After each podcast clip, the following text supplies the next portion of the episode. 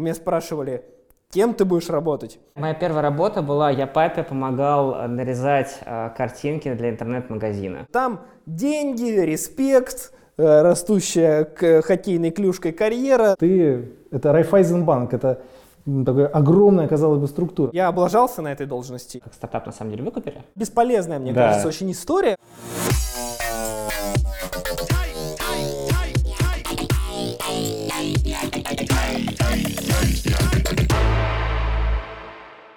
Всем привет! Э, Сегодня с вами новый выпуск «Создавая завтра». Сегодня с нами Паша Рубахи и Максим Немкевич. Меня зовут Дмитрий Князько.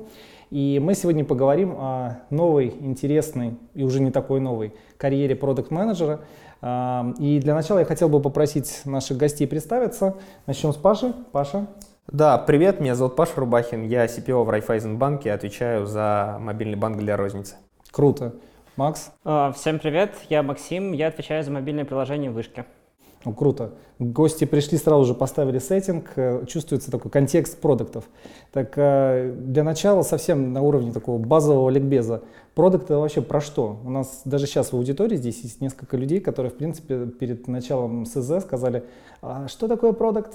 Как ваши 60 э, слов, 60 символов выразить, что такое продукт? Паша? Давай, я начну. Э, Мы же говорим про то, что продукт менеджер это человек, который отвечает за продукт. И вот мне нравится давать определение продукту, потому что из этого становится понятно, чем же занимается человек. И э, я определяю продукт как э, такой holistic user experience, то есть целостный пользовательский опыт. И он включает в себя на самом деле всего четыре вещи.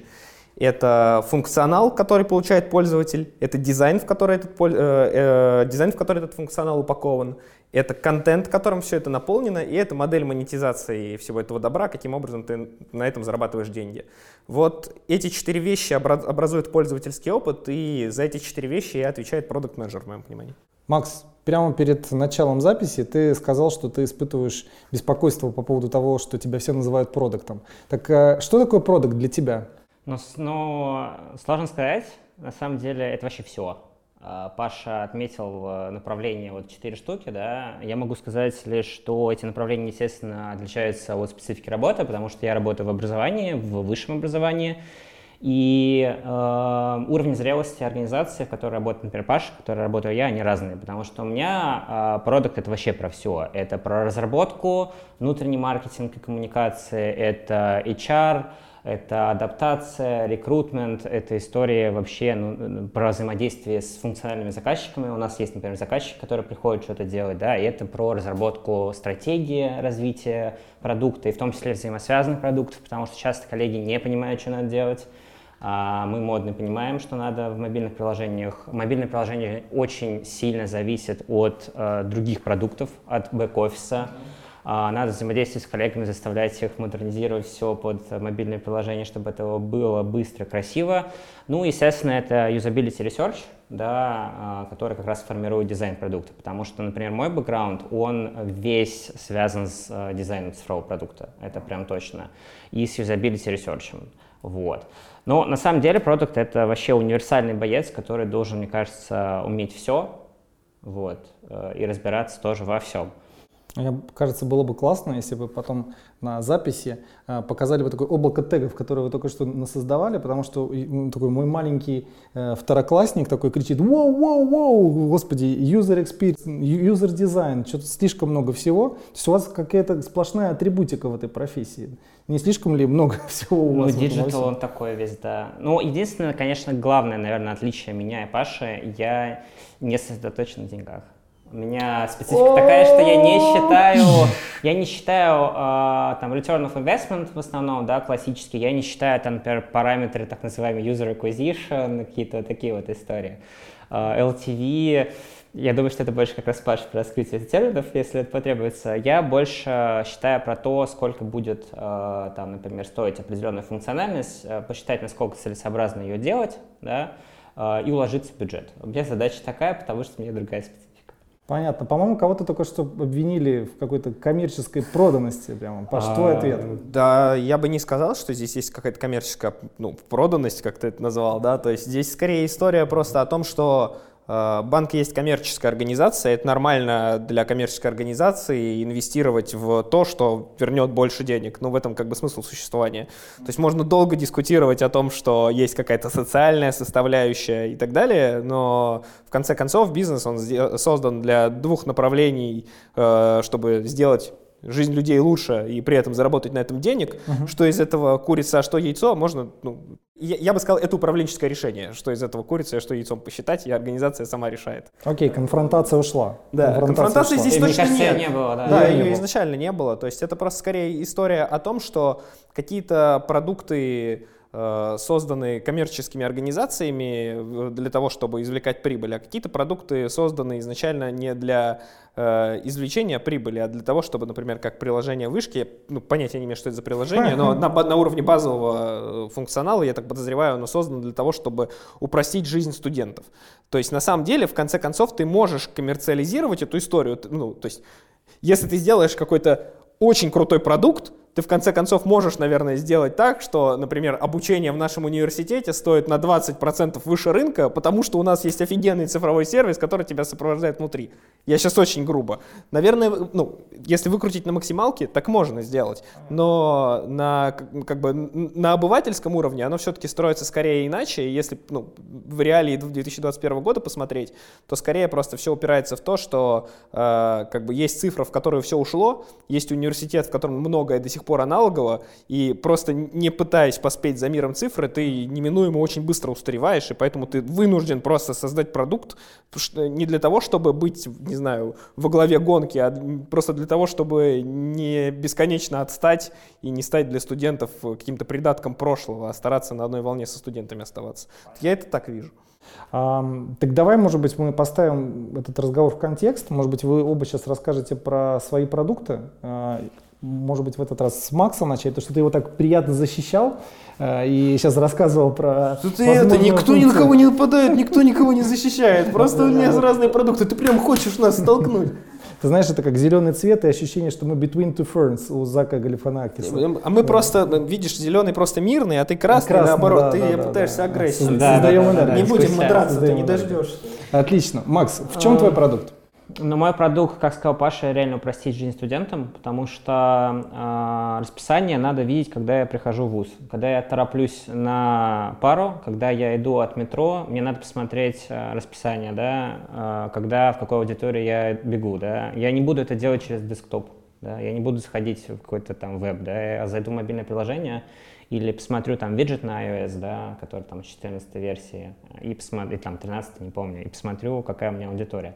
В этом изначально была задача нашего приложения. И когда оно стало популярным, мы начали докручивать историю. Там поиск свободных аудиторий, а, мы скоро сделаем, кстати, бронирование этих аудиторий. А, то есть это история про так называемую концепцию вышка в кармане. Да? То есть сервисы, которые у нас связаны с а, взаимодействием с каким-то офлайн миром у нас есть, да, и постепенно мы развиваем то, что связано полностью в онлайне. То есть это история с э, поиском проектов, да, так называемые закредиты, которые потом зачтутся да, в зачетке. Это история с поиском вакансий, стажировок, она у нас тоже сейчас совсем скоро появится. Да.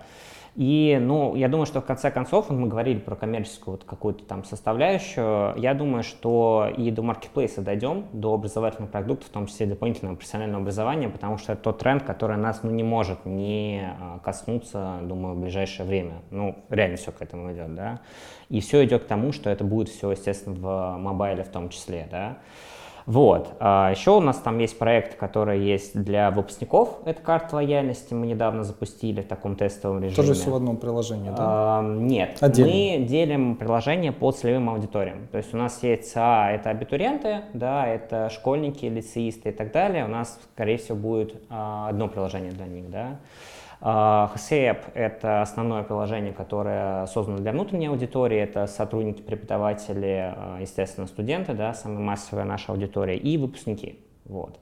Есть истории для внешних пользователей, это приложение для пресс-конференции, да, потому что оно у нас такое флагманское мероприятие, и для него достаточно важно иметь какое-то приложение. Да. И вышка навигация для навигации по э, комплексам зданий вышки. То есть шабловка, в которой мы сейчас сидим, она тоже покрыта этим приложением. То есть основ, основное направление это вот вышка в кармане взаимодействие с офлайном пока. Но к онлайну, естественно, мы постепенно движемся. Угу. Вот, полностью каким-то таким вот историям. Круто. Ну и LMS, а, естественно, это зачетная книжка, и рейтинг у нас есть. А, зачетку мы сейчас тестируем, выдадим скоро в прод тоже, да. А, как раз сейчас сессия будет, это будет в тему. Ну, как так? Ну, получается, что фактически речь даже не про какое-то там стороннее внешнее приложение, а такой трансформация вуза изнутри. То есть приложение, которое фактически меняет полный user experience э, потребителя офлайн вуза. А так и было. Мы, когда пришли сюда, увидели, что его нет, и с командой, с ребятами с факультета компьютерных наук мы так и начали делать. Наверное, сильный boost пошел за как раз ковид года. А, ковид год, да, но мы ковид год уже застали в статусе сотрудников вышки, потому что нас э, как стартап на самом деле выкупили. Вот. А, но все началось намного раньше. Но когда пошел boost, да, мы поняли, что надо ускоряться, и нагрузка была ну, на все команды цифровые, да, которые поддерживают образовательный процесс или там обеспечивающий процесс в плане там, финансов, HR, вообще всего университета было очень сложно. Понятно. А сколько у тебя получается пользователей продукта? Ну, смотря как считать.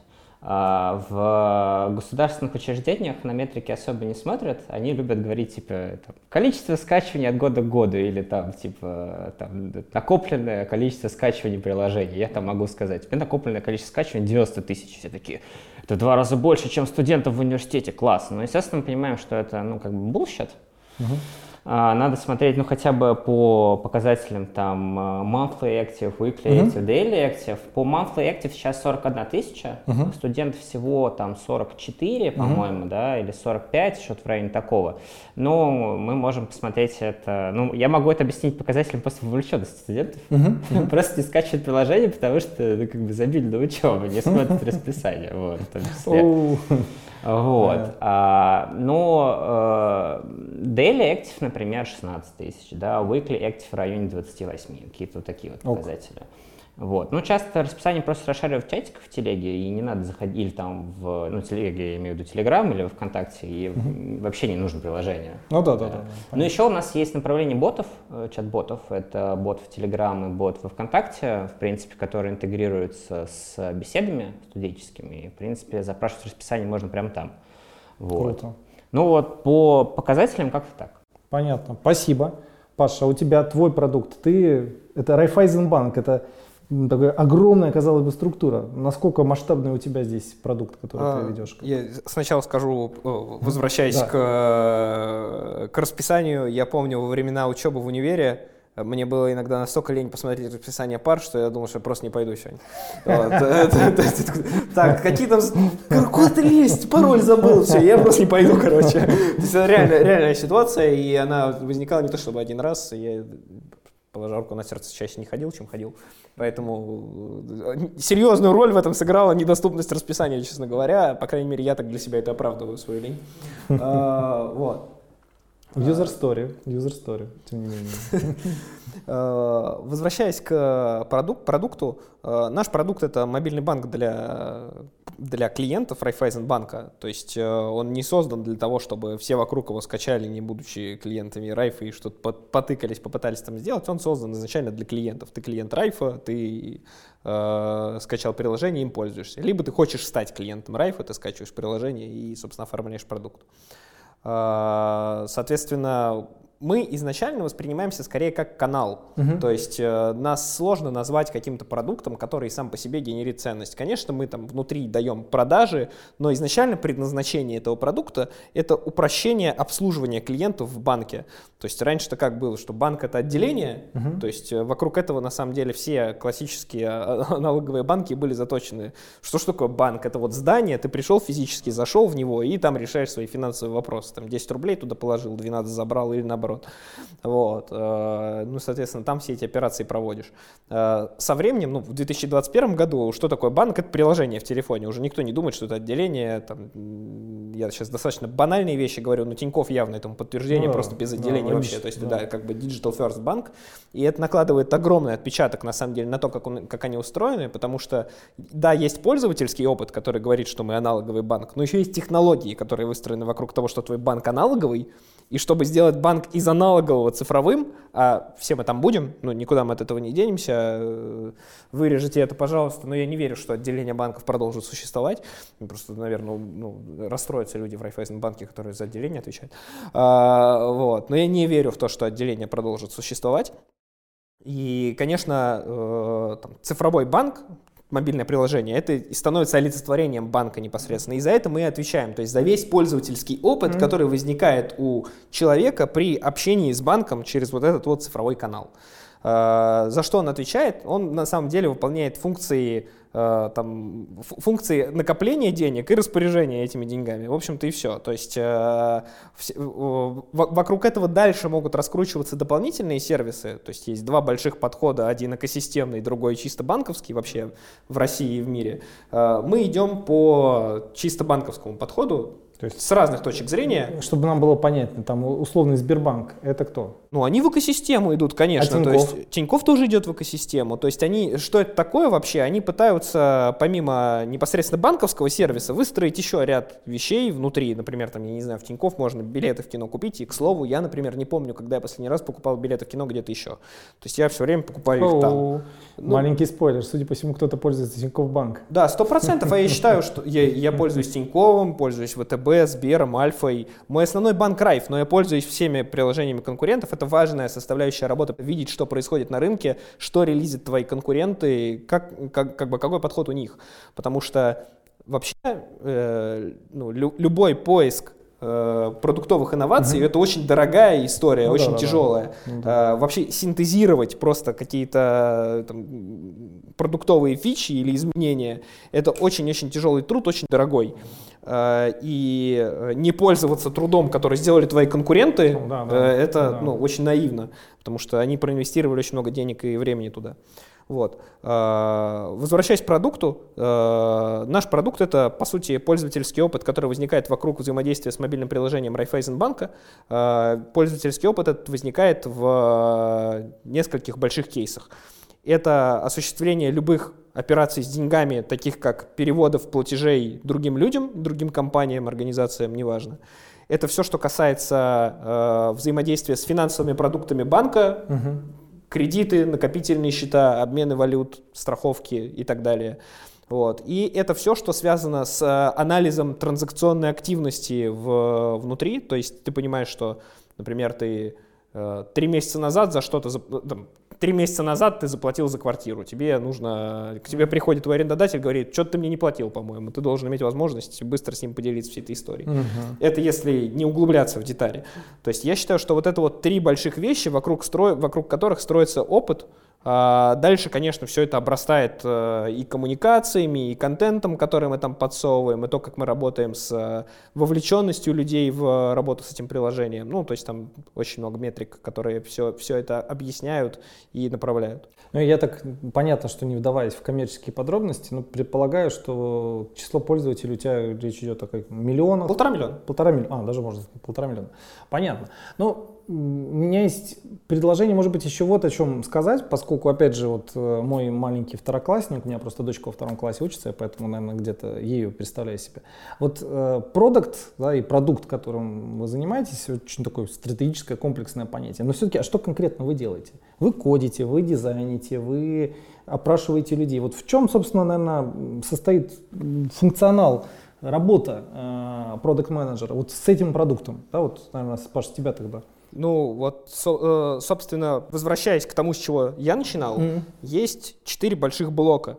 Функционал, дизайн, контент, монетизация. Задача продукта — управлять эти, этими четырьмя направлениями для того, чтобы двигать э, вот это вот, давай, упрощая, мобильное приложение Чтобы оно Сторону- работало. э, э, Не, чтоб- не чтобы оно работало, а чтобы оно развивалось Мгм. в направлении тех стратегических векторов, которые заложены в компании. есть компания, есть начальник- компания, которая что-то Ага. хочет от, своих, от своих пользователей, от своего бизнеса. Тебя есть презентация, там написано «нужно, чтобы», да, и там какие-то Грубо там, говоря, да- давай Да. прям, да, Да. во- во- во- вот совсем как Да. бы э, по- по- по- по-простому. Есть стратегия, предположим, это презентация на 10 слайдов. Так, В этой стратегии написано, мы через 10 лет должны быть вон там. Ага. И написано, чтобы через 10 лет быть вон там, я должен через год быть вот тут, через год вот тут, вот тут, вот тут. Вот. Есть какой-то верхнеуровневый план, вот когда ты картину рисуешь, ты так мазками набросал, типа вот примерно так, там лес, тут солнышко, тут вот человек стоит и, и- и- домик. Вот, ты примерно это набросал. Дальше у тебя есть э, подход к тому, ну, каким, собственно, execution всего этого будет, как ты будешь это реализовывать. Ну да, да, да. И вот как все это реализовывать, это на самом деле вопрос, с которым ты вторично сталкиваешься. То есть на, на первом шаге у тебя есть вот эта стратегия, дальше ты пытаешься ее приземлить, приземлить до уровня, там, не знаю, бэклога продуктового, за- списка задач, с которым ты пойдешь что-то менять. Этот список задач, он, конечно, упирается в vision, vision как бы раскладывается на стратегию, стратегия уже на бэклог. Ну, подожди, но, но помимо продукта есть же стра- стратегический департамент, есть же маркетологи, есть же финансисты, есть же там, не У знаю, продукта есть кодеры. своя стратегия, 100%. Ага, есть стратегия Конечно, конечно, есть стратегия организации, и задача продукта в эту стратегию просто по большому счету встроиться, чтобы продукт же есть для чего? Для того, чтобы реализовывать цели компании. То есть ты, грубо говоря, э, смотря на общую стратегию, да, через призму, через глаза вот этого продукта, за который ты отвечаешь, ты дальше координируешь действия всей организации, чтобы продукт развивался как надо. Ну, не действия всей организации. Конечно, у тебя есть команды и люди, которые там ни тебе не репортят, ни, ну, в общем, не собираются делать то, что ты от них хочешь. У тебя есть для этого своя команда. э, Вот, соответственно, ты силами этой команды пытаешься двигать э, свой продукт и в целом организацию в направлении, чтобы приближаться к тем стратегическим целям, которые перед тобой стоят. Вот, это если как бы объяснять очень абстрактно, что происходит. Да-да-да, Вот. да, да. Я- дальше, я думаю, мы до конкретики Да, уже будем да, уходить, как да. из, Ну из да. кого команда состоит, Ну как да, да. состоит, как вы что-то, собственно, делаете. Ну вот, наверное, Паш, э, Макс, скажи, вот э, то, что Паша сейчас рассказал, э, я так понимаю, из твоего даже начала, когда ты там перечислил, что у тебя большее количество задач, просто потому как организована ну, Сама ди- вышка. вышка сама, да? Я так понимаю, что у вас, ну, наверное, и команда чуть-чуть поменьше, но и фу- функционал больше на производство еще, да, ориентирован, судя по всему. да. То есть вы создаете сам код, создаете сам продукт, и... Ну, Паша то же самое делает. То же Просто самое, детально дошел, он сверху пошел, а я видел, сейчас по низу пойду, да? Ну ладно. А, ну, грубо говоря, точно так же у меня все делится на стратегию на операционку, да. А, я вопрос хотел сразу Паше задать, а, сколько руководителей проектов у тебя в подчинении? Ноль. Ноль. У меня то же самое. Поэтому э, у меня есть только универсальные люди, которые у меня и аналитики. Универсальные солдаты. Универсальные солдаты — это и как бы и руководители проектов, это и аналитики, где-то даже DevOps, так называемый Developer Operations в своем лице, да. А у меня тоже этого нет. Э, Поэтому э, я как продукт в рамках вот операционки тоже, ну, как бы скачу по проектам, по функциональностям, где-то там, где-то сям. Вот. А, То есть я совмещаю в себе и, грубо говоря, и аналитика, да, и руководителя проектов, э, и дизайнера даже. Вот. А, с точки зрения стратегии все то же самое, что сказал Паша. А, Абсолютно та же самая история. А, Очень откликнулась, эм, откликнулся момент про синхронизацию с остальными направлениями организации, потому что нам постоянно что-то от кого-то надо, да, то есть любая вот как бы вот мобилка — это тот а, инструмент, который присоединяется к какой-то другой большой системе. То есть у нас это, там, например, мобилка должна присоединиться к а, Learning Management System да, для отображения, например, контента курсов и так далее. У нас все как раз закладывается на а, интеграции с коллегами. Это довольно сложный процесс. Все, что касается нашей а, так называемой внутрянки, да, наших каких-то фичей, которые мы можем реализовать без коллег, все довольно просто. Да. А, У меня в команде 12 человек. Э, Вообще у меня три человека на каждую платформу. То есть если говорить про, вот мы по мобилкам сейчас, да, здесь спецы, у нас есть iOS, есть Android, у нас так называемая нативная разработка. В основном это значит, что мы код пишем э, заточенно под операционную систему Android, iOS на разных языках программирования. То есть у нас три Android, три iOS, э, два, соответственно, у нас на бэкэнде. Это все, что у нас связано с интеграцией с другими системами, с другими направлениями. А, таким образом, у нас уже 8 человек, да, и получается есть я, а, еще дизайнер и, получается, аналитик, DevOps, RPшник, в общем, второй я, как условный мой заместитель, если я заболел, да. И, и его... вы без QA живете? А? Без тестировщиков живете? А, и он тестировщик. А, я сейчас расскажу интересную историю про тест тестирование. На самом деле у нас исторически так сложилось, у нас хорошие отношения с ВКонтакте, которая сейчас уже у нас VK Group. А, и а, мы отдаем иногда приложение на тестирование VK Testers, просто говорим, что, ребята, зайдите в приложение и потестируйте. Вот. Ну, естественно, механика такая довольно простая бывает. Перекинь горящую картошку на функционального заказчика, отдай ему, пусть он потестирует. Ну, как бы к этой механике мы тоже э, Э, иногда заходим, ну, иногда тестируем на студентах просто в прот выкатываем. Банк, конечно, не может себе позволить. О, сори, у вас типа балансы не отображаются. Вы перевели 10 тысяч рублей, а ушло 60, о, ну ладно. Ну, банк себе не может это позволить, естественно, мы себе иногда можем позволить. Но мы тестируем своими, э, своими силами. У меня есть э, вот прям в календаре, например, каждый вторник и четверг я тестирую фичи. В 16 часов я сажусь, беру девайс на iPhone, беру Android и начинаю просто тыкать. Типичное функциональное тестирование. Естественно, есть так называемые юнит-тесты, есть э, интеграционные тесты, регрессионные тесты.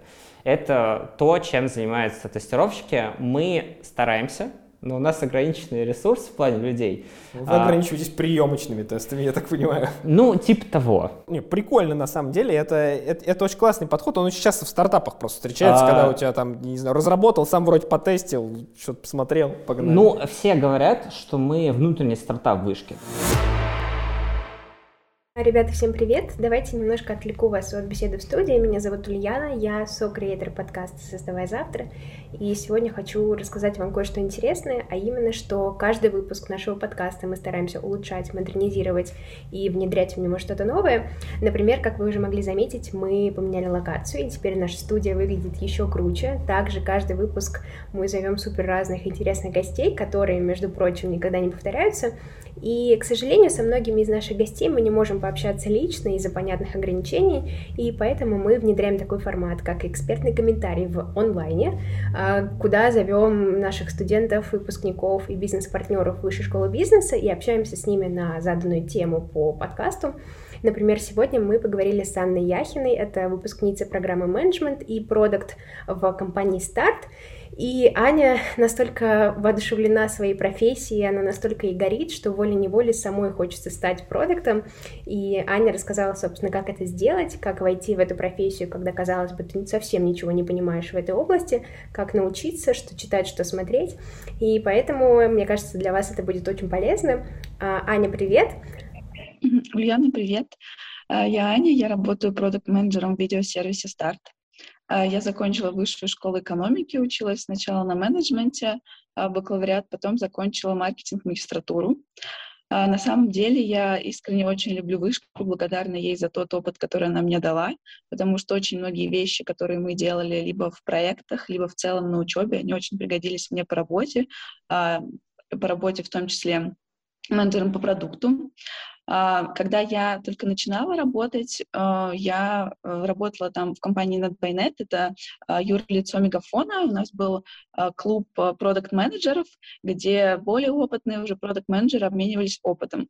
И мне, если честно, было очень мало что рассказать именно из профессионального опыта, но я понимала, что мне очень много что есть рассказать из того, что я делала в вышке. То есть, например, мои более опытные коллеги обменивались тем, как они проводили CastDev, там изучение пользователей, качественные какие-то исследования количественные, а мы то же самое делали в рамках либо проекта на учебе, либо диссертации или диплома. Я как раз ну, могла свободно делиться этим опытом, разговаривала с ними на одном уровне за счет того, что вышка как раз дала мне ну, необходимый для этого бэкграунд. Ой, супер. А вот э, скажи, ты сразу, как после окончания или во время учебы поняла, что тебе ну, интересно именно вот это направление продукт-менеджмента, или это как-то органически случилось, что тебя туда так занесло, и ты там осталась? Точно не сразу, потому что когда ты выходишь из университета, особенно после того, как ты закончил менеджмент, у тебя есть очень много разных направлений развития, и я, наверное, не боялась пробовать разные. Я работала в рекламном агентстве, поняла, что это не совсем мой формат. Потом я работала аналитиком, а, тоже в одном из э, видеосервисов. Было интересно, но э, мне показалось, что мне хочется видеть всю полную картину того, что происходит с продуктом. И как раз э, работа продукт менеджера она позволяет тебе это сделать. Это такая многозадачная работа. Ты должен быть экспертом, наверное, в очень многих сферах, понемножку понимать, что происходит в дизайне, что происходит в разработке, что происходит с ценообразованием.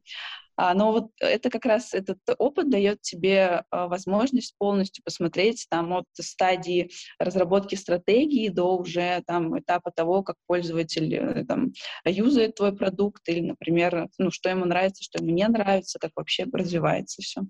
А вот тяжело было вообще вливаться на начальном этапе, потому что я тоже окончила менеджмент, и вот у нас, ну, как, наверное, знаешь, не было таких супер-хард дисциплин, то есть мы не учились mm-hmm. разрабатывать, нас не учили каким-то супер углубленным IT-технологиям, и вот у меня такой стереотип сложился, что продукт — это ну, такой человек, понятно, с менеджментом и знаниями в нем, но больше с техническим, конечно, бэкграундом. Вот так это или нет?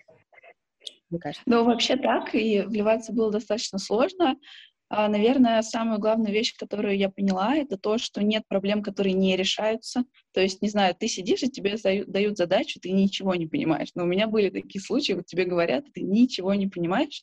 И самое главное в этот момент не паниковать, потому что очень многие вещи можно загуглить, можно прочитать какую-нибудь статью, пройти, не знаю, посмотреть лекцию, пройти какой-нибудь мини-курс, написать знакомым, типа, ребята, вот мне нужно сделать это, я не знаю вообще, с чего начинать. Можно подойти к опытным коллегам тоже, спросить их экспертизы. То есть даже если ты чего-то не понимаешь, не знаешь, там, в 99% можно разобраться, там 1%, в котором ты не сможешь разобраться, скорее всего, это либо не твоя задачка, либо задачка не настолько важная, что просто никто в нее не хочет погружаться. Mm-hmm. Вот, так что, наверное, главное тут э, не бояться учиться новому и не бояться признавать, что ты чего-то не знаешь. Да, действительно, это так. И вот ты работаешь вот в супер бурно развивающейся отрасли онлайн-кинотеатров, видеосервиса «Старт». Вот расскажи, какие процессы ты координируешь в качестве продукта, потому что миллионы людей пользуются такими сервисами, но не, не для всех совсем очевидно, что за ними вообще стоят люди, которые отвечают за удобство, комфорт и все, все прочее. Вот какие у тебя, допустим, ежедневные задачки, как выглядит твой день на работе? Вот, будет здорово расскажешь? Вот, наверное, перед тем, как ответить на этот вопрос, я сделаю небольшую ремарку о том, что сейчас в России продуктовая культура, она очень развивается, но только и как бы на таком начальном стадии, и э, задачи и обязанности продукта могут очень варьироваться в зависимости от компании, от рынка, от продукта, и это важно помнить молодым специалистам, потому что если ты, например, какую-то компанию пошел работать продуктом, и тебе не понравилось, вполне возможно, что дело не в самой профессии, а просто, не знаю, продукт тебе был неинтересен, или, например, а, там а, формат а, работы в этой компании не очень. То есть, ну, вот это нужно понимать. А вообще, наверное, обязанности продукта, они начинаются, наверное, на каком-то самом начальном этапе разработки стратегии. В целом, наверное, никогда не заканчиваются. Но вот у нас продукт, ну, сфера влияния продукта начинается тогда, когда пользователь зашел либо на сервис, либо а, скачал приложение, его открыл, то есть это такая первая а, сессия, можно сказать, знакомства пользователем сервисом. А, нам важно, чтобы юзер зарегистрировался, оформил подписку, ну, триальный период сначала, потом перешел на платный, потом продлевал подписку как можно дольше. И для того, чтобы он это делал, нам нужно создавать ценность для пользователя. Ценность создается разными вещами. Ну, например, а, мы пообщались с юзерами и поняли, что им важно добавлять контент в избранное. Нам важно сделать это хорошо. Для того, чтобы сделать это хорошо, нам нужно посмотреть, как а, это делают конкуренты. Соответственно, одна из задач — это анализ конкурентов. Нам нужно пообщаться, ну, мне лично, например, с дизайнером, с разработкой, понять, э, как вообще сделать так, чтобы функция не просто была, а она была удобной. Вообще, мне кажется, очень важно продукт-менеджеру понимать, что его а, пользователи — это реальные люди, Это там не аккаунт ID раз, два, три, четыре или там не какой-нибудь отзыв в Google Play под ником бабочка 96. Это реальный человек там со своими какими-то желаниями, эмоциями, своими привычками. Важно вот думать, как он живет, что ему нравится, что ему не нравится. И, наверное, продукту важно быть таким а, ну, развивать эмоциональный интеллект, развивать эмпатию, развивать навыки коммуникации, потому что тебе придется и со своими пользователями общаться, и, наверное, с очень разными коллегами, потому что то, как мыслят дизайнеры, то, как мыслит разработчик и маркетолог, иногда бывают три разные направления мысли, и вот тебе нужно там со всеми эм, найти общий язык, прийти там к какому-то компромиссу, выработать э, решение, которое всех устраивает. В общем, это такой процесс э, очень качественных коммуникаций. Угу. Но вот с точки зрения твоего, допустим, типичного рабочего дня, как вот он mm выглядит, или он всегда супер разный и вообще не похож один на другой? Нет, ну, примерно они, наверное, имеют что-то общее. У нас по утрам все время есть стендап, где мы встречаемся нашей продуктовой командой и рассказываем задачки, которые мы собираемся делать э, в этот день. На самом деле очень хорошая привычка. Ты, во-первых, сам какой-то мини-список э, себе составляешь, чтобы ничего не забыть, и как-то, ну, мне кажется, это повышает твою эффективность. Ну, иногда я описываю задачки, то есть составляю такие требования для дизайнеров и для разработки по добавлению нового функционала. Обычно после этого а, я иду к дизайнерам, э, к дизайнерам, они смотрят задачку, мы обсуждаем какие-то вопросы, они делают макеты, далее идет, наверное, несколько итераций обсуждений макетов, а, которые они нарисовали. Там у них свое видение, у меня свое, и здесь как раз мы находим такое, наверное, какое-то оптимальное решение с точки зрения и продуктовой, и дизайнерской. А дальше я передаю задачку в разработку. Обычно там тоже возникают какие-то вопросы. Я всегда стараюсь максимально, наверное, подробно описать все возможные кейсы для того, чтобы там в дальнейшем уже при реализации э, нового функционала не возникали какие-то, не знаю, вопросы, которые я не осветила в задачке. Иногда это очень усложняет э, процессы. Вот потом, э, если, например, эта задача уже сделана разработка, она релизилась. Обычно мы делаем АБ-тесты, то есть мы раскатываем задачу не на всю аудиторию, а, например, наполовину. Кто-то видит функционал, кто-то не видит, и мы смотрим, как отработ, отработал новый функционал. То есть на этом этапе я уже взаимодействую с аналитиком, а мы смотрим результаты АБ-теста и делаем вывод о том, нужно на всех а, эту новую функциональность добавлять или нет. Наверное, это такой традиционный цикл работы и добавление какой-то новой фичи. Ну вот по твоим словам, как мне кажется, мне так показалось, что самая твоя, наверное, сложность в работе — это коммуникация. Как будто нужно подружиться со всеми, при этом остаться какой-то в, в нейтралитете. Вот как тебе кажется, что самое сложное, непростое, с чем ты, возможно, сталкиваешься там ежедневно? Ну да, вот самое сложное и интересное — это многозадачность и коммуникация, потому что ну, как я уже говорила, люди разные, люди мыслят по-разному, люди какие-то ситуации воспринимают тоже по-разному на основе какого-то, например, своего прошлого бэкграунда.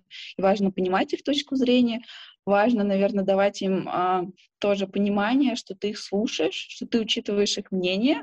Ну, просто, например, в каких-то вещах, ну, если я с какими-то вещами не согласна, я стараюсь это аргументированно объяснить. Обычно это помогает. То есть вот такое вот, э, надо понимать ценность открытого диалога, нужно понимать, как правильно его вести. Супер. А вот как тебе кажется, с какими вообще перспективами э, и развитие карьеры может, э, может стать начальный специалист? То есть, допустим, он хочет пойти в продукт менеджмент не знает, как это сделать, не знает, чего он добьется через 2, 3, 5 лет. Вот э, с точки зрения развития этой профессии, как ты думаешь, как она будет развиваться в дальнейшем? Но сейчас на самом деле очень растет спрос на продукт-менеджеров, очень растут зарплаты. Я знаю, что есть прям большой дефицит именно профессиональных продукт-менеджеров, потому что, ну, как профессия, это начало только развиваться. Нет, например, специализированных программ в университете, ну, или они только начинают появляться, то есть таких прям, ну, хороших специалистов их мало. А, поэтому какие-то компании, например, запускают только начали запускать либо стажировки, либо джуниорские позиции, в которые может пойти там человек после университета. Плюс в пози... ну, на, позицию продукт-менеджера часто приходят из смежных специальностей, там из разработки, из аналитики, из дизайна. Это тоже все нормально. Просто нужно как бы ну, там понимать свои какие-то, может быть, э, слабые стороны или то, где ты не очень хорош, и их дополнительно развивать. Если говорить про перспективы, то обычно, наверное, а, из продукт менеджера люди переходят в должность head of product. Это когда у тебя, например, в подчинении есть несколько продукт менеджеров плюс ты, наверное, в большей степени еще отвечаешь за стратегию компании, вот за ценообразование и за всякие такие истории. Угу. Ну, вот, кстати, мне кажется, что рынок образования вот очень сильно отвечает на запрос э, рынка карьерного и профессионального, потому что, допустим, в Вышке у нас в этом году открылась программа магистрская в онлайне по управлению цифровым продуктом, и там прям готовят продуктов uh, уже существующих и начинающих в том числе. Вот, и поэтому это как один путь, допустим, образовательного развития в это, этом направлении. А вот с точки зрения получения каких-то скиллов, вот как ты вначале это все делала? Искала ли ты всякие видосы на YouTube, читала ли статьи или проходила какие-то курсы? Как вот начинающим понять, э, каким образом выстраивать свое образование в этой сфере? Mm-hmm. Ну, я, наверное, ну, на каком-то опыте поняла, чего мне не хватает, и э, пользовалась вначале бесплатными ресурсами. Например, я понимала, что мне нужно немножко SQL подтянуть. Есть э, хорошие бесплатные тренажеры, где очень хорошо все расписано. Есть прекрасная образовательная платформа Stepik, там тоже много курсов по статистике, по SQL. Там, ну, в целом, как бы мне понравились вот эти вот бесплатные курсы. Я покупала платный Product Star, но на самом деле с ним почему-то у меня не очень пошло, как-то не сложилось, э, может быть, э, короче, сложно пока мне это объяснить. Я еще проходила на программу обучения от Мыла. Они запустили в этом году Mate, это Академия продуктовых менеджеров. Там нужно было какое-то тестовое заполнить, о себе написать и вот пройти отбор. И мы два месяца общались с а, ну, с продуктами из Мила, из разных других компаний. У нас был ментор, который тебя направлял там по каким-то, ну, как бы помогал твоему развитию. И вот в целом, наверное, ну, короче, в плане обучения и развития важно понять, что ты в себе хочешь развивать, какие у тебя слабые стороны, и искать э, вот такие вот либо бесплатные программы, либо платные. В целом вот сейчас таких, мне кажется, очень много всего. И если вам интересны темы, которые мы обсуждаем, то не забывайте ставить лайки и комменты внизу. А для тех, кто дослушает этот выпуск до конца, мы подготовили кое-что интересное, а именно два эксклюзивных момента, которые не войдут в финальный кат, где Паша расскажет о том, чем же полезным можно заниматься в 10 классе, а Макс расскажет то, от чего он больше всего кайфует в своей работе. И на этом у меня все. Не переключайтесь, продолжайте слушать и всем хорошего дня! 18-19 лет, так. И, э, у меня, я учился на третьем курсе в финашке, так. меня спрашивали, кем ты будешь работать? Я говорил, у меня будет своя приложуха, я ее напишу, и у меня будут деньги капать на банковскую карту. У тебя почти и так и кажется, получилось. Да, почти. Только я думал, что я сделаю типа один, может быть, кто-нибудь со мной напишет эту приложуху, может, нас будет двое. Вот я думал, что, я, я думал, что в Uber, например, работает два, ну, ну может быть, пять человек. Зачем-то больше. Ты можешь его один раз написать, и все, тебе льются бабки рекой, тебе ничего не надо делать. И мне кажется, наша аудитория примерно так и думает. Типа, продукт менеджеры что там какие-то разработка, тестирование. Напишите приложуху и прекратите что-то делать. Просто как бы кайфуйте, вон там, я не знаю, Мальдивы, Сейшелы, другие направления, все открыто. А все отваливается постоянно. Вот. А, а вот, Паш, вот скажи все-таки, вернусь, вернувшись к тому вопросу, который задал, ты, как ты сам вошел в эту профессию? Вот ты говоришь, сидел в финашке, думал по приложуху, и вдруг бац, CPO, Райфайзен, интернет-банк. Ну, смешно, но я, в принципе, оказался там, где и хотел. То есть, э, на самом деле, э, там, во времена учебы в универе я понимал, что мне интересна вся история с э, мобильными приложениями, потому что я понимал, как мобильные приложения меняют мою собственную жизнь. Mm. Ну, то есть, я понимал, что я прошел вот тот цикл, когда, там, я не знаю, я был малой, и мобильных приложений не было, а вот я все еще малой, но приложение уже есть, и я увидел существенную очень разницу между как бы было-стало, видел, как это сильно меняет жизнь людей, и ну, понимал, что я хочу этим заниматься. Я не понимал, что есть такая профессия, что вообще надо делать, я просто понял, что я хочу в целом заниматься мобильным приложением, и, и ну, скажем так, когда я уже начал понимать, что э, за мобильным приложением вообще там единички-нолики, ну, грубо говоря, код какой-то написан, я этого уж не понимал сначала, потому что вот код писать мне, наверное, неинтересно. Ну, то есть это не совсем мое, для меня это слишком рутинно. Ну, то есть понятно, что каждый в этом находит что-то свое, и если спросить какого-нибудь senior Java разработчика, рутинно ли писать код, он тебе скажет, типа, это самое интересное, что есть на планете, то для меня это достаточно рутинно. Вот. Мне хотелось э, скорее э, как бы управлять процессом того, куда вообще все это добро развивается и каким образом э, там, планировать, я не знаю, на месяц или на пять лет вперед, в какую сторону все это должно двигаться. Вот. Это то, что мне хотелось. В итоге оказалось, что для этого профессия есть. Так, а, а как, а как? Как ты попал? Ну вот смотри, ты закончил там, не знаю, бакалавриат, э, там, и дальше у тебя был какой-то твой э, опыт э, карьерный. Как так получилось, что ты пришел в продукт? Ты же тебе не, так, не, не было уже такого, что ты на первую работу пошел, такой, возьмите меня продукт-менеджером. Не, вообще нет. Сначала было так, что я на четвертом курсе пришел в McKinsey, угу. потому что я думал, что это единственный правильный путь вообще к карьере трендец твоей, если ты не пришел в стратегический консалтинг. Потому что там деньги, респект, растущая к хоккейной клюшкой карьера, точно надо туда, это мечта любого студента, просто потому что ты скорее не знаешь, а какие вообще еще опции на тарелке у тебя лежат.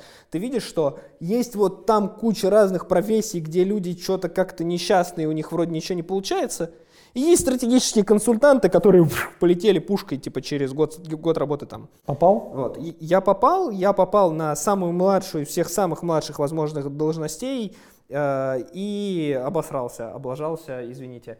Э, в общем, я облажался на этой должности, и спустя год у меня оставался выбор либо еще год продолжать на этой же должности mm-hmm. работать, прежде чем получить возможность как бы перейти выше, э, либо искать возможности за пределами.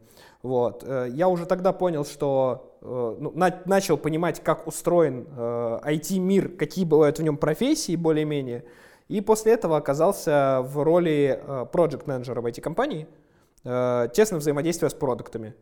То есть я начал понимать, ага, во, есть вон человек, он продукт, вот что он делает, вот это мне интересно. И тогда я понял, что мне интересна роль продукта. Ну, собственно, в 2016 году я стал продуктом. И Это был Райфайзен? Нет, это продуктом я стал в э, стартапе с российскими корнями в США, э, Tracker Pass. Это стартап для, э, в общем, это classified грузов для дальнобойщиков в США. Круто, круто. То есть ты, ты, ты дальнобой, у тебя есть фура, ты хочешь найти себе работу, отвезти куда-то груз, денег заработать. Открываешь мобильное приложение, говоришь, у меня вот такая вот машина, я в этом штате, что вести? Тебе дают груз, ты едешь за ним, забираешь деньги, зарабатываешь. Вот, собственно, так началась моя продуктовая карьера. Тогда я типа делал все самое плохое, что может делать продукт-менеджер. Первое, что я делал, я сказал, нам надо профайл перерисовать у пользователя, он некрасивый. Вот. Ну и потратили месяца, наверное, три команды на то, чтобы перерисовать профайл. Естественно, никому нафиг это было не нужно. Вот. Э, но я рад, что я совершил эту ошибку. В общем, у меня в карьере очень много ошибок, об этом долго можно говорить, но если можно привести, типа, там, топ-3 вещи, которые никогда не должен делать продукт, я точно их делал. Вот. Это, это круто, когда ты можешь сам на себя оглянуться и сказать, вот, типа, какой же я дурачок был. Надеюсь, через года три я смогу в сегодняшний день так оглянуться и тоже так сказать. Это значит, а, что ты растешь. Ну да, это правда. Я тебя потом спрошу про твою самую большую ошибку. Макс, ну у тебя тоже очень какая-то прикольная история. Да, то же самое приблизительно. Но только начиналось все раньше. История какая была? Вообще, э, мой путь в продукт менеджмент начинался с дизайна. Э, это был, э, ну даже если вот совсем корни залезть, 12 год, э, я играю в PSP. Мой друг писал так называемую хоумбрюшку для нее и пилил приложение. И говорю, он говорит, мне нужна иконка. Я говорю, ладно, давай я сделаю иконку. Потом перешел на мобильное приложение. Это был год, наверное, 2014. А тогда Google перешли на материал дизайн, они презентовали так называемые первые подобие дизайн-систем. И э, я нашел э, чувака во ВКонтакте, который делал э, приложение для ВКонтакте, и там это был клиент, он назывался Lint, и он делал, э, ну, там была такая фича, была музыка и была интеграция с Last.fm. В, тот, э, ну, в те годы все использовали Last.fm, мы сделали интеграцию, эта штука взлетела. И мы очень вовремя попали в цикл в появления этого материал дизайна, и мы выполнили этот клиент в стиле материал дизайн. Так мы взлетели. Это был наш первый продукт. Э, там было довольно много пользователей, в районе 200 тысяч. А, потом мы решили, что надо поучаствовать в хакатоне ВКонтакте, который тогда анонсировал еще Андрей Рогозов mm-hmm. до перехода там, в Mail.ru, да, в VK Group. Да. А, мы сделали приложение для администрирования сообществ. Оно называлось VK Market, оно выиграло хакатон. Ну, не хакатон, это был конкурс на разработку, мы тогда выиграли 500 тысяч. А, мы начали докручивать, докручивать фичи, и мы поняли, что ВКонтакте хочет тоже сделать инструменты для администрирования сообществ. И мы в итоге его продали. И оно стало официальным приложением. Это был, наверное, год 17 Параллельно в школе был проект, uh, у меня uh, там такая штука была, надо было в 11 классе проект сдать, чтобы диплом получить. Сколько тебе? Мне сейчас 22. Окей. Okay. Вот. А, и... Такой бороду в 22. Это работает. А, когда ты приходишь так без бороды, тебя считают совсем школьником еще, а когда вот так уже как бы не совсем лох. Нужна такая специальная, знаешь, пена, которая... А, да, да, да, там такая вот длинная, такой уже, и желательно еще, наверное, лысая такую голову, как будто ты такой прям хардкор. Чувствуются какие-то прямо боли внутренние, боли продукта. Боли, боли продукта, что тебя твои идеи не признают, э, именно моя, потому что довольно сложно бороться с болотом, в которое ты приходишь, и продавать свои идеи. Вот. Но это на самом деле... С этим можно жить, с этим можно работать. Вот. Э, и я там что делал? Я интегрировался с э, московским электронным дневником, отображал это тоже в мобильном приложении, э, но, к сожалению, там проект закрыли, потому что был такой человек, который тоже попал в Forbes 30 до 30 Ливан Керкеля, который делал приложение э, «Дневничок». Вот. Там что-то пошло, в общем, не так, и в итоге нам закрыли все интеграции, э, а я уже хотел поступить в вышку, я пришел в вышку, такой думаю, ладно, надо этот проект спасать. Перепишем-ка мы его под вышку. Переписали, начали развивать, он взлетел, вышка выкупила, теперь я здесь. Вот, ну как-то так. То есть ты, я же правильно сейчас в математику играю, ты первые шаги в дизайне делал в 11 лет. Да, я скачал, я скачал Мне Photoshop. надо уходить отсюда, твоя история намного интереснее. А, я скачал Photoshop, и на самом деле моя первая работа была, я папе помогал нарезать а, картинки для интернет-магазина. Не поверишь один в один. Ну, то есть реально то же самое делал. Да, да, да, да, да, да. Вот я вот нарезал, загружал, а потом мой интерес... Слушатели подкаста, сразу же вспоминайте, в каком возрасте вы нарезали картинки у себя, да? И если вы еще не нарезаете картинки то, папе в интернет-магазин, то надо срочно, во-первых, чтобы срочно, папа открыл интернет-магазин, да, да, да. а во-вторых, нарезайте картинки. Прямо сейчас садитесь. Пипец, и, и потом уже вот я такой думаю, блин, круто, надо себя прокачивать, начал там иконки делать, ну, вообще понеслась. Очень круто, офигеть. Круто. Потом история. я от папы узнал, что такое 1С, потом я узнал, что такое SAP, что такое Navision, что такое там налоги платить, что такое НДС, какие боли, что такое логистика вообще там и так Или далее. я получаю визу в куда-нибудь в другую страну. Ну, ну, кроме шуток. Но зацепили мобилки, и на самом деле хотелось э, жизнь людям делать проще и делать инструменты, которые были приятны. Ну, единственная какая-то такая вот непонятная тема в истории, истории, что, допустим, вот Паша рассказывал четко именно фокус на продукта. Ты все-таки запятнан кодингом. То есть вот люди, которые тебя слушают, у них Я не запятнан возникнуть... кодингом. Нет, Вообще дизайн, не дизайн, дизайн, дизайн все-таки. Дизайн, да? дизайн, естественно. Я запятнан дизайном. Э, я могу сказать, я, например, у меня есть дизайнер, да, говорю, что мне не нравится. Я могу либо написать ему ТЗшку, что надо сделать, mm-hmm. либо просто залезть в фигму и сам, и сам нарисовать. А потом он это все разложит на компоненты как надо. Понятно. Вот. Ну, тут... И с, с точки зрения кода я максимум, что знаю, это как э, залезть э, питончиком э, с анализом данных поиграться, да, э, залезть, я не, та, не знаю, условно Microsoft Power BI, мне нужно отчетность выгрузить, да, или там в условном клике, либо еще где-то, или в табло, кто как и что там исторически сложилось там, да, ну, чуть-чуть там Kotlin. Ну, естественно, HTML, потому что HTML с дизайном был связан, мне было интересно, как дизайн перенести в, в веб, да. На этом, в принципе, все. Далее все остальное — это именно вот менеджмент. Окей. Okay. Uh, я думаю, что на этом можно было бы очень такую интересную тему поднять. Uh, ну, понятно, что мы где-то ходим немножко кругами, там снова и снова задаваем вопрос на разные лады. А это чем, нормально. Чем же вы занимаетесь? Просто поскольку продукт все равно это такая профессия с, за многими печатями непонимания людей со стороны, то один из вопросов, который я просто должен вам задать, это вот как твой, э, Макс, с тебя, наверное, начнем, как выглядит твой день? Вот ты чем занимаешься? Не знаю, ты сидишь целый день в качалке, потом вечером растишь бороду, а вечером приходишь и проверяешь почту. Ну да, как? сегодня там анонсировали рестораны Мишленовский, думаю, один посетить. Вот, вот, так. Э, Ну нет, естественно, это не так. Э, Ну, во-первых, э, моя самая главная задача с точки, с точки зрения тайм-менеджмента – это проснуться вовремя. Потому что часто бывает, что я работаю ночью. Humble например, goals. У меня, например, ночью самый продуктивный период, когда я работаю. У меня там пр- прут идеи, я могу там э, залезть, что-то нарисовать, что-то сформулировать, сказать, ребят, давайте так сделаем, и потом там на следующий день днем э, там внутренней команды пропичить, а потом сказать, все, ребят, давайте мы это там через, там, через несколько спринтов сделаем, запланируем там, да, или Окей, сейчас. н- ночью ты не спишь.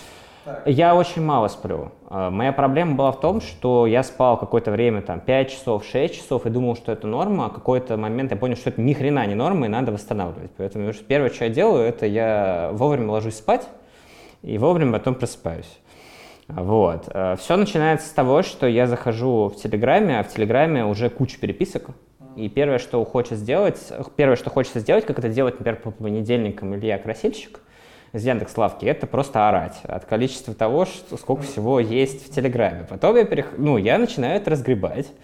А, Что там завязано на мне, себе складываю в task tracker, ну, условно маленький, это там напоминалки iOS, что надо сделать, чтобы просто не забыть. И либо в сохраненные сообщения Телеграма перекидываю, что надо сделать. А, что не не на мне завязано, перекидываю своим ребятам, которые там ответственны за какие-то направления или там наши мини-проекты. А Дальше иду в почту. Почте начинается тоже какая-то фигня. А, Там я тоже что-то смотрю, что-то где-то кому-то отвечаю. Вот. А дальше зависит ну, от того, какой это день недели. Потому что, например, э, там, по понедельникам там, в 12 у нас э, так называемая продуктовая синхронизация. Это когда я просто всех собираю, мы проходим по статусам, что у нас и как. Вот. Э, Часто бывает, что у нас есть запланированный статус там, по дизайну. То есть надо от- отревьювить дизайн, который пришел, и сказать, все, это окей, передаем в разработку. Там, да, или это окей, передаем там, на согласование условному нашему заказчику. Да, он говорит, что да, вы классно нарисовали, и потом начинается еще что-то. Да, или там, например, день, когда надо что-то протестировать и так далее. Ну, то есть чаще всего у меня это либо какие-то статусы, которые запланированы по проектам, либо это какая-то ситуативная штука, блин, ребята, надо обсудить. Вот. Но при этом я свою команду не дергаю, она у меня довольно самостоятельная э, в плане разработки. То есть я там каждый день, например, в 11 не провожу совещание, типа, какой у нас статус там по какой-то фиче. Ну, потому что это микроменеджмент, в это лучше не скатываться. Вот. Но на самом деле, ну, в принципе, как-то так. Понятно. Паша, а у тебя насколько отличается день? То есть у тебя... э, А, забыл. Это, естественно, надо залезть в джиру и посмотреть, какие задачи прилетели. Если что-то за меня заосанено, либо там что-то еще надо сделать, ну, как бы да, вот, вот такая еще штука есть. Понятно. Ну, с этим я работаю чаще всего. Это вот так, сам, так, так называемый операционка. Понятно. Паша, у тебя больше синхронизации, наверное, с какими-нибудь группами, там, начальство? Ну, э, в, в силу того, что э, как бы у меня несколько команд в, находится в подчинении, я не люблю это слово, ну, в общем, не- не- есть несколько команд, которыми я управляю, э, мой день выстроен сильно иначе. Вот, то есть, э, если когда я был продуктом, я мог бы прям выстроить, ну, вот, выстроить какой-то таймлайн и, и расписать примерно так же, что вот, вот там двухнедельный цикл у меня устроен вот так, что в понедельник я делаю вот это, во вторник вот это, и реально на двухнедельный цикл все бы разбилось, и можно было бы примерно одинаково описать, как, как что движется, то сейчас моя роль, она находится э, как бы, она не визионерская, но она и не execution прям кон- конкретный, то есть она где-то между, и из-за этого э, рассказать, как устроен мой типичный день, на самом деле нельзя, потому что нет такого понятия, как типичный день. Есть типичные действия для каждого дня, которые происходят в любом случае, то есть у меня там, я, например, поставил себе два слота по полчаса на разбор почты, потому что если я их не ставлю, я этого не делаю, ко мне приходят там люди из банка говорят, о, у нас в банке пишут в Outlook, отвечаю в Outlook, Я говорю, фак, напишите мне в Slack или в телегу. Нет, типа в Outlook иди отвечай. Вот. Для меня это очень тяжело, но и, как бы я, я, и- я во всем, что касается бюрократических вопросов, очень тяжелый, ну, неправильный, наверное, человек, я сложно в вписываюсь. Но вот я поставил себе специально слоты, чтобы это разгребать. Наверное, из типичного внутри моего дня на этом все. Потому что есть, есть какие-то вещи, которые, опять же, характерны для цикла. То есть я, например, провожу очень много ван-он-ванов с людьми в команде, потому что у меня команда 54 человека, и надо типа в какой-то цикл с каждым из них ван-он-ванить, чтобы понимать, что у них происходит.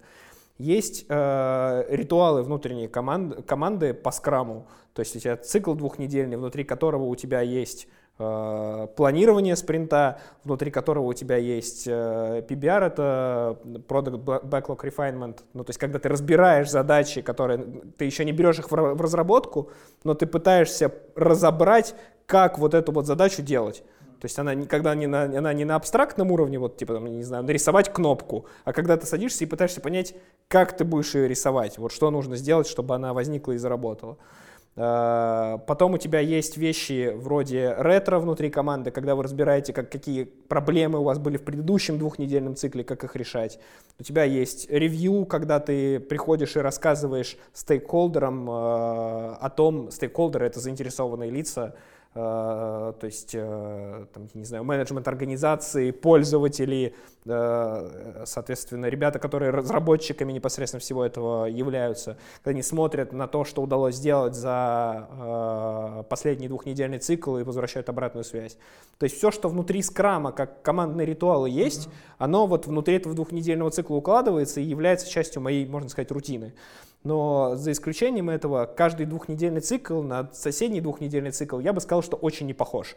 Потому что, например, в начале года у тебя, даже проще сказать, наверное, про конец года, который сейчас приходит, у тебя очень много работы, связанной с планированием следующего года, очень много вопросов того, как дожать те цели, которые поставлены перед большой командой на этот год. Ты очень сильно на этом сфокусирован. Есть темы стратегически важные, специфические, которые важны прямо сейчас. Они где-то, я бы сказал, раз в квартал меняются, и от этого я больше времени уделяю им.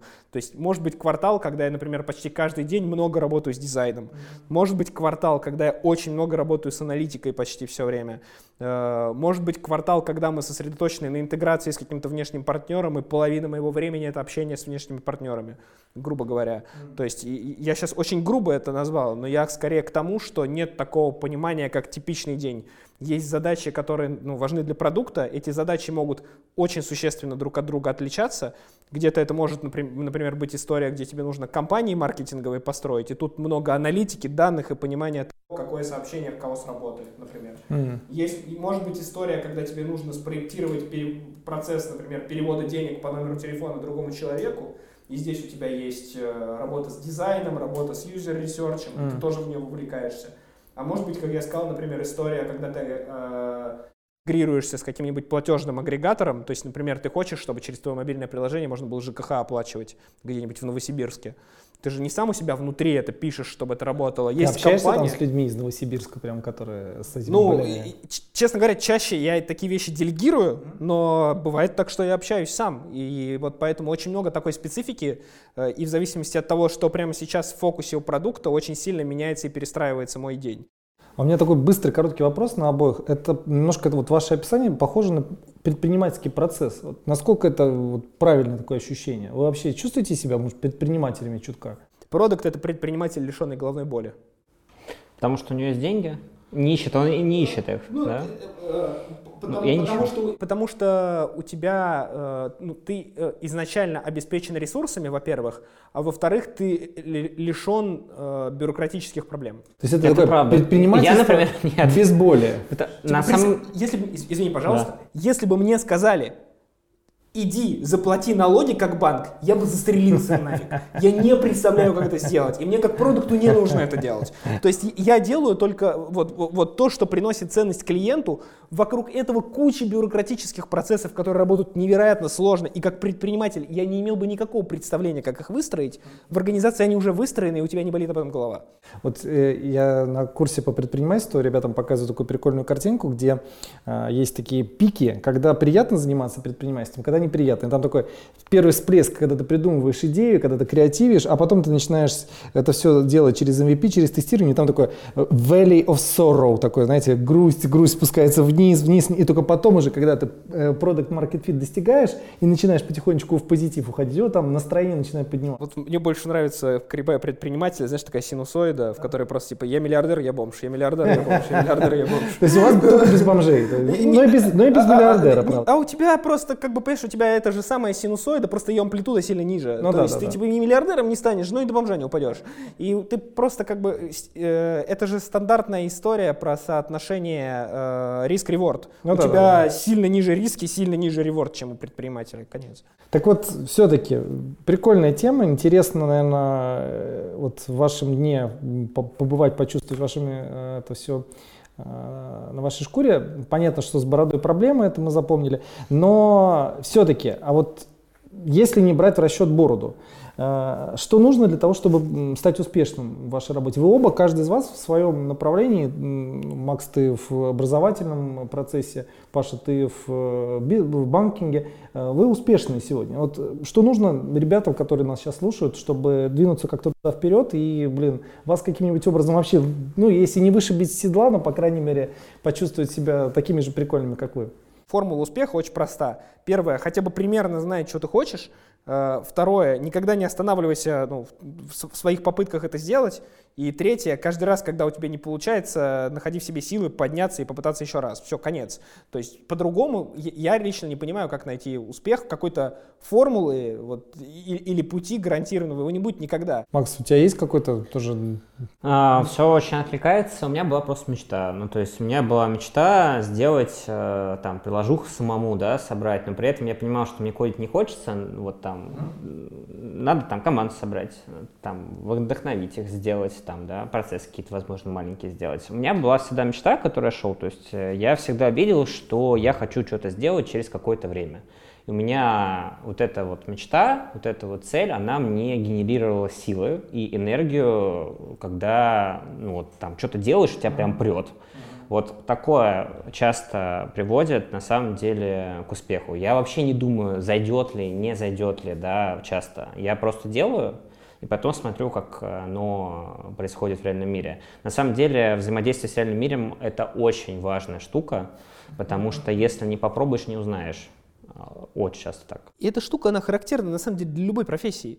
То есть оно, проду- э, э, продуктовый менеджмент в этом вообще никак нисколько не специфичен. Ну то есть э, ты будешь успешен в профессии, если у тебя есть к этой профессии страсть. Можно ли быть продуктом, если у тебя нету страсти к этой профессии? Можно, но скорее всего ты всегда будешь средненьким продуктом, потому что ты никогда не заинвестируешь достаточно в свое развитие, потому что ты никогда не будешь достаточно переживать за продукт и себя с ним как бы совмещать. Это характерно для любой профессии, как я считаю. Как бы ты можешь быть э, середнячком в любой профессии, не имея к ней страсти. Ты можешь быть топом в профессии, не имея к ней страсти, если у тебя есть как бы выдержка, стремление, и ты готов ради чего-то батрачить, и у тебя есть другая цель. Но в моем понимании, вот как бы если у тебя есть страсть, если ты вот, если кто-то сейчас, например, сидит, смотрит этот выпуск и реально мечтает, чтобы у него была своя приложуха, просто когда ты реально об этом мечтаешь, ты начнешь там, я не знаю, гуглить, а как вообще приложуха устроена, а как ее написать, напишешь на свифте там калькулятор, что-то первый раз потыкаешься куда-то, и из этого пойдет развитие, и на самом деле путь, он сам, зас- ну, сам, сам собой придет. Если ты как бы об этом не мечтаешь, если ты просто думаешь, что это клевая профессия, здорово, вон как бы ребята там вроде как в облаках витают, деньги зарабатывают, все у них нормально, то скорее всего ты придешь в эту профессию, в ней есть место, спроса, а, спроса очень много, ну как бы не, не закрытого. Вопрос в том, сможешь ли ты в ней полноценно реализоваться и стать там топом, если у тебя есть цель такая, топом я имею в виду не топ-менеджером, а типа лучшим в своей профессии. Скорее всего нет, потому что Здесь как раз связка с предпринимательством, потому что э, вот продукт именно как раз похож на предпринимателя, потому что у него всегда есть вот эти силы и мечта. А вот если на минутку отойти от вашего офигенского холистического представления о продукте, о продукт-менеджменте, его пути и целях, а, и на минутку представим себе тоже ребят, которые сидят и которые планируют, думают, мечтают. Вот, может быть, о грейдах еще поговорим, да, потому что это тоже какой-то уровни э, пути. Как здесь в продукте это устроено? То есть меня есть какая-то... нет. У тебя их нет. То, что у тебя вообще фактически такой именно предпринимательский, внутренний предпринимательский проект вышки. Вечный стартап. Вечный стартап. Зачем ему грейды? Окей. А у тебя, Паш? На самом деле, я считаю, что у тебя есть грейд, просто он у тебя сходу самый высокий. Вот я объясню. Это, это как бы как, как я делю. Э, В моем понимании у тебя есть несколько уровней. Первый уровень это когда ты помогаешь кому-то делать конкретную фичу. Ну, то есть ты типа помощник ответственного за фичу, э, за, какой- за какой-то кусок функционала. Потом следующий уровень это когда ты сам начинаешь отвечать за какой-то кусок функционала. Следующий уровень — это когда ты начинаешь отвечать за продукт, который в себе внутри сосредотачивает несколько функциональностей. Потом ты начинаешь отвечать за какую-то группку продуктов в еще большей группе, а потом ты просто отвечаешь за все продукты, которые есть. Просто мне кажется, что у тебя ты, ты объединяешь в себе все это, Поэтому у тебя как бы нет такой как бы ну, некоторой системы грейдов. Это характерная штука для стартапа. И почему, например, э, очень часто говорят, что продукт это как предприниматель. Потому что чаще всего предприниматель на старте, осознавая или не осознавая этого, является CPO в том числе. Mm-hmm. Он сам является директором по продукту, он определяет, каким будет его продукт, какую он будет предоставлять функциональность, как она будет выглядеть и как она будет зарабатывать деньги. Вот это и есть характерные вещи как бы для продукта, и поэтому предприниматель это и делает. Поэтому я считаю, что у тебя есть грейды, просто у тебя он самый высокий со старта. Не, ну просто в моем представлении грейд это там приходишь в Сбер или Яндекс, тебе говорят, а, там, число тебе называют, ты, ты такой, ты грейд. Ну, фак, вот это бесполезная, мне да. кажется, очень история, потому что как бы они можно бесконечно говорить, начи- начиная от того, что в некоторых организациях грейды идут сверху вниз, а в, в других организациях да, снизу да, вверх. Да, да, да, да. Ну, то есть определять грейды таким образом абсолютно бессмысленно. Я думаю, что грейды определяются той степенью ответственности, которую ты несешь, и в продукте, на мой взгляд, вот они такие примерно, как я описал, то есть, по крайней мере, я вот прохожу примерно так.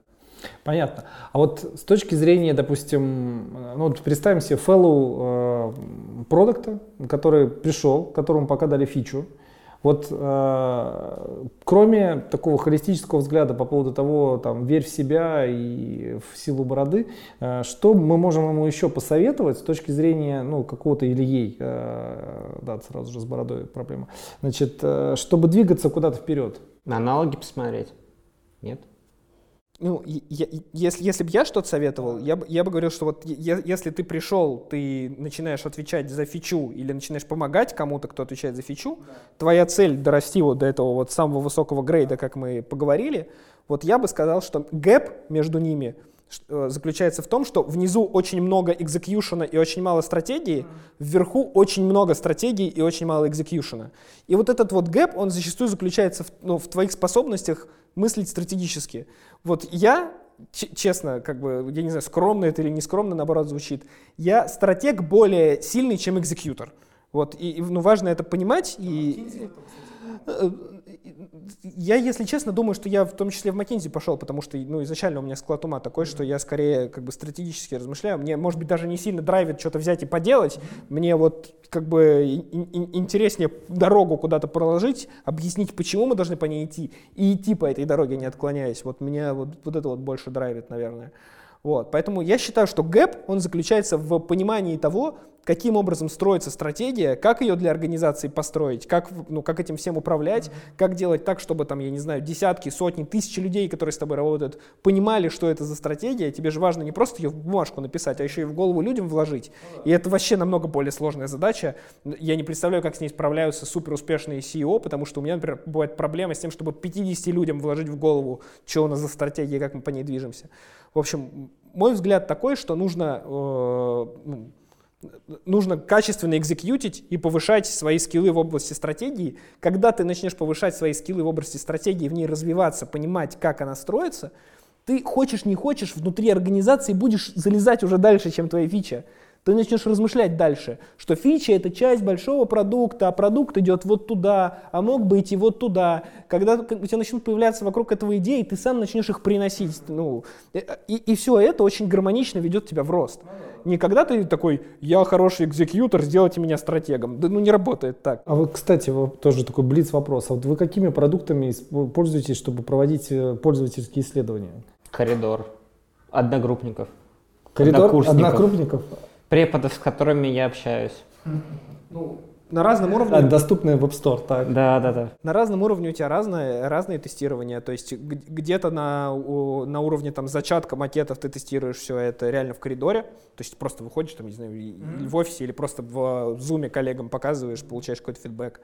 Э, дальше ты можешь тестить это с пользователями. Для этого у тебя есть э, возможность привлекать э, людей на платные и бесплатные тесты по-разному. То есть ты по-разному можешь это делать. Ты можешь сам выходить на лояльных пользователей, сформировать базу какую-то. То есть у меня есть опыт, когда я формировал сам базу лояльных клиентов, которым я мог просто заскедулить звук, заскедулить Zoom, созвониться с ними и потестировать на них что-то. Есть история, когда тебе слишком накладно этим заниматься, и тебе привлекают, ну, рекрутируют рекру, э, делают рекрут людей, которые тестируют с тобой интерфейсы. Финальный шаг тестирования интерфейсов — это всегда релиз. Ты либо в бету, либо вообще в прод просто выливаешься и смотришь, как там пользователи реагируют. Ну, как бы, это, это самая главная часть теста, на самом деле. Ее очень часто недооценивают, и в России это вообще не воспринимают как тест очень часто. Очень часто говорят, мы вот сейчас в прод поехали, посмотрели, работает фича или нет. Ну, работает так себе, но как бы не убирать же теперь. Вот. И у тебя захламляется просто все, потому что у тебя куча фичей, которые вроде никому не нужны, но мы же вроде накодили. Вот. И это не воспринимают как финальный шаг теста и не воспринимают как, ну, если что-то плохо себя проявило или не, ну, не заработало полноценно, что то для продукта правильнее это выпилить. Так не воспринимают. Вот, поэтому для пользовательских тестов есть вот такая вот история. Какие у вас, например, вот первое, наверное, для начала, у каждого самые большие ошибки какие были у вас? Вот по одной ошибке, может быть. Я говорил, что я этот вопрос задам. Макс? Я, вот, как говорил Паша, я слишком сильно заострялся на дизайне.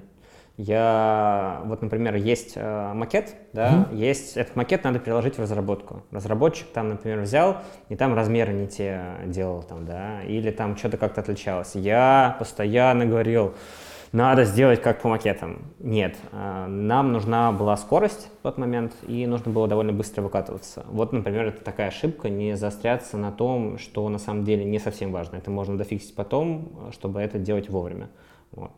Такая вот мне. Так а в чем ошибка-то? Что... Ошибка была в том, что фича не была э, отдана в продакшн тогда, когда ее нужно было выкатить. И что, что произошло? Кто пострадал? Как, ты как ты себя чувствовал? Это было Твои щеки горели, что было? Мы пропустили момент. Нам нужно было выкатываться в сессию. Да, сессия была упущена. Да, а выкатывать ее тогда, когда сессия была уже сделана, нет смысла. То есть смысл выкатывать зачетку, когда сессия закончится. Ну да, логично. Да. Вот такая штука была. Но это еще такой по лайту. Это э, по лайту. У меня на самом деле каких-то прям таких прям факапов никогда не было, если честно. Паша, а у тебя банк? Ну, вот Полтора миллиона. Вот в банке я не могу сказать, что были прям какие-то факапы. Ну, как, как сказать, я очень сильно разделяю опыт э, провалов и опыт ошибок. Угу. Потому что, типа, провал, да. он может быть как следствием ошибки, да так и следствием ситуации, когда ты никаких ошибок не допустил, просто типа вот так случилось. Поэтому это, в моем понимании, очень разные вещи. Случались ли у меня провалы, когда я не допускал ошибок в банке? Да, случались. Ну, типа у нас там банк падал на полтора дня. Ну, как бы, но, но я, как, как, как это сказать, мог бы ли я что-то поменять, чтобы этого не произошло? Скорее нет. Вот. Э, то есть здесь ну, я не могу сказать, что вот я ошибся, и это привело к провалу.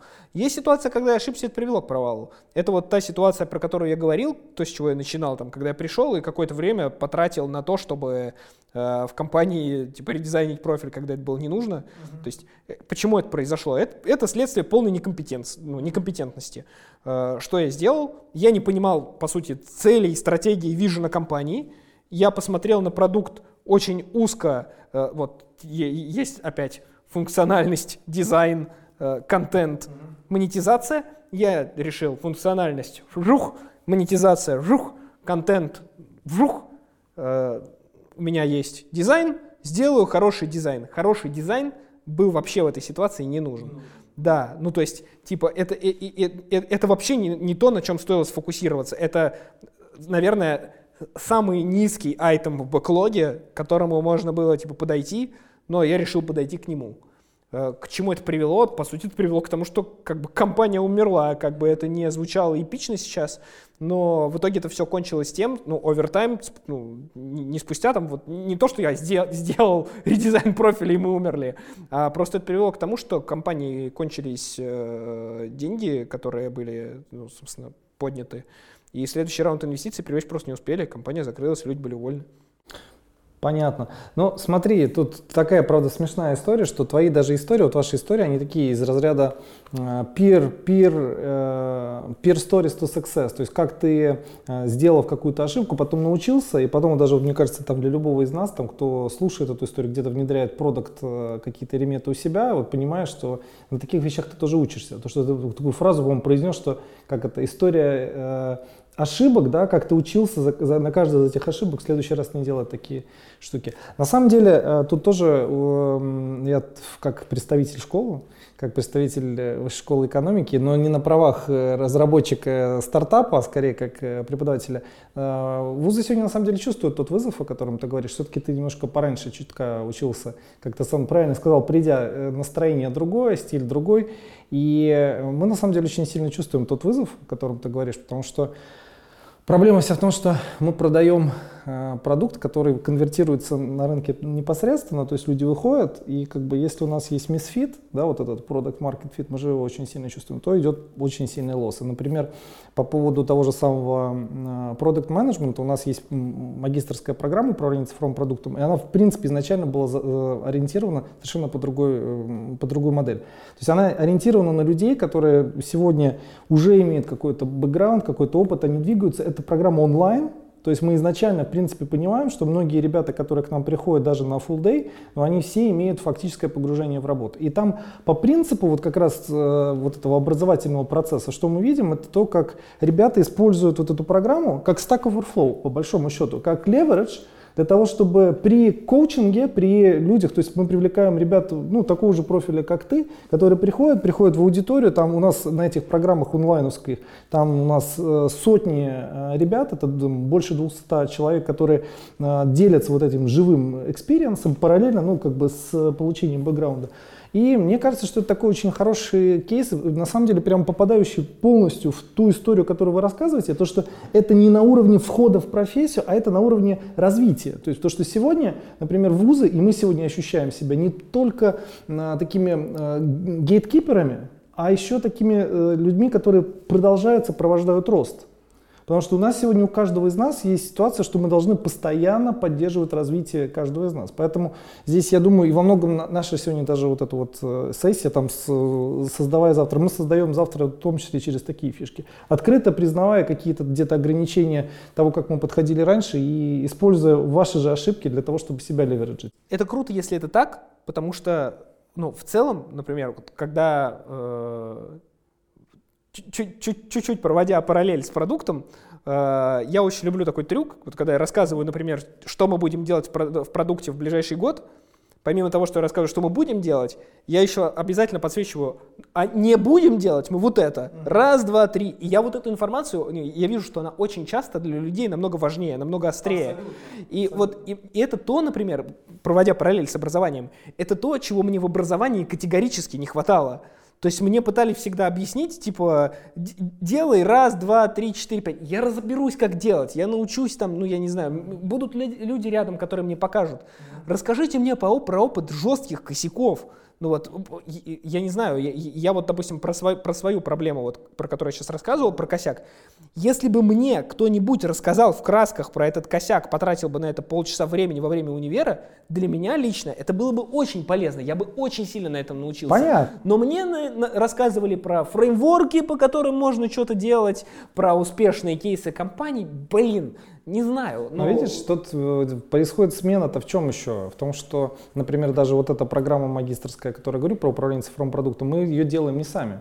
Мы ее делаем вместе с компанией э, Нетология, да, понимая, что мы все должны входить в экосистему, учиться и двигаться гораздо быстрее. А насчет того, о чем ты говоришь, как раз вот буквально на своем примере, у меня вчера, э, вчера, или позавчера, вчера, по-моему, была последняя э, лекция по дисциплине предпринимательства на четвертом курсе. Так получилось, что в этом году у меня на моей программе, я Академ Рук, программа управления бизнесом, там на четвертый курс перешла эта дисциплина по предпринимательству. Всем скучно, потому что они уже четвертый курс, у многих уже есть предпринимательский опыт. О чем я им расскажу?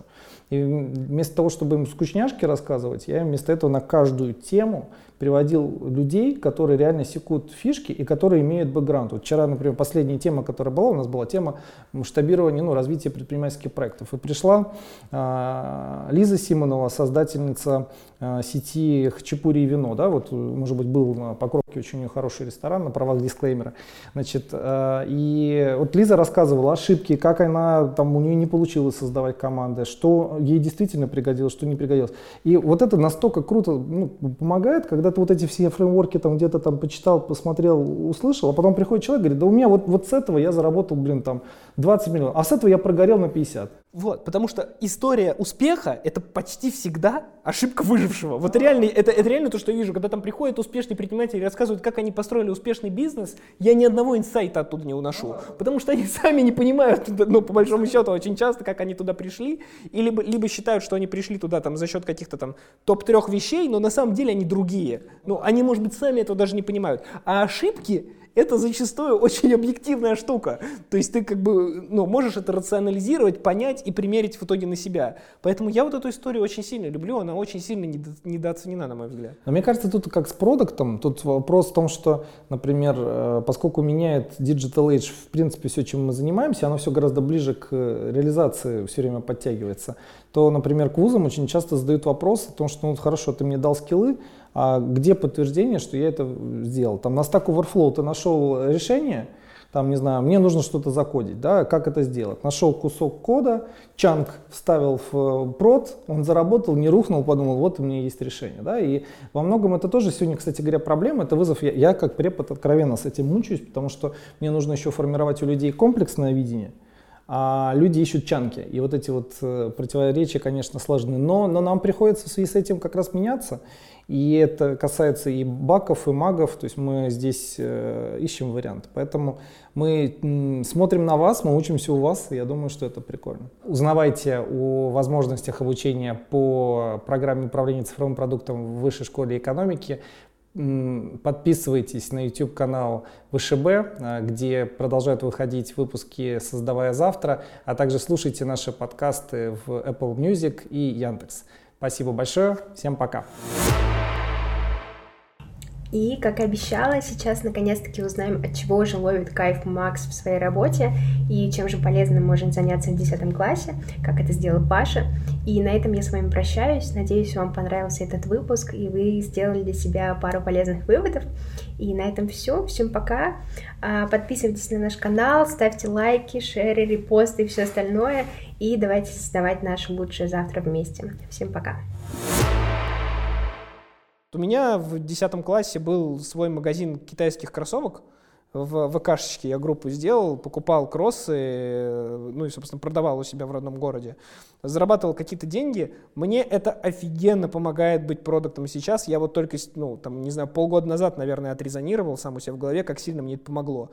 Потому что я понял, в силу контента, я понял силу контента тогда, я понял силу привлечения и его сложность, я понял сложность удержания, я понял сложность операционки, которая стоит, я это понял типа в 10 классе, вот, и, и этот опыт, он мне очень сильно помогает сейчас, потому что, ну, как бы я понимаю, как продукт, ну, я тогда строил продукт, не понимая этого, вот, и мне кажется, это как бы лучшая из возможных школ.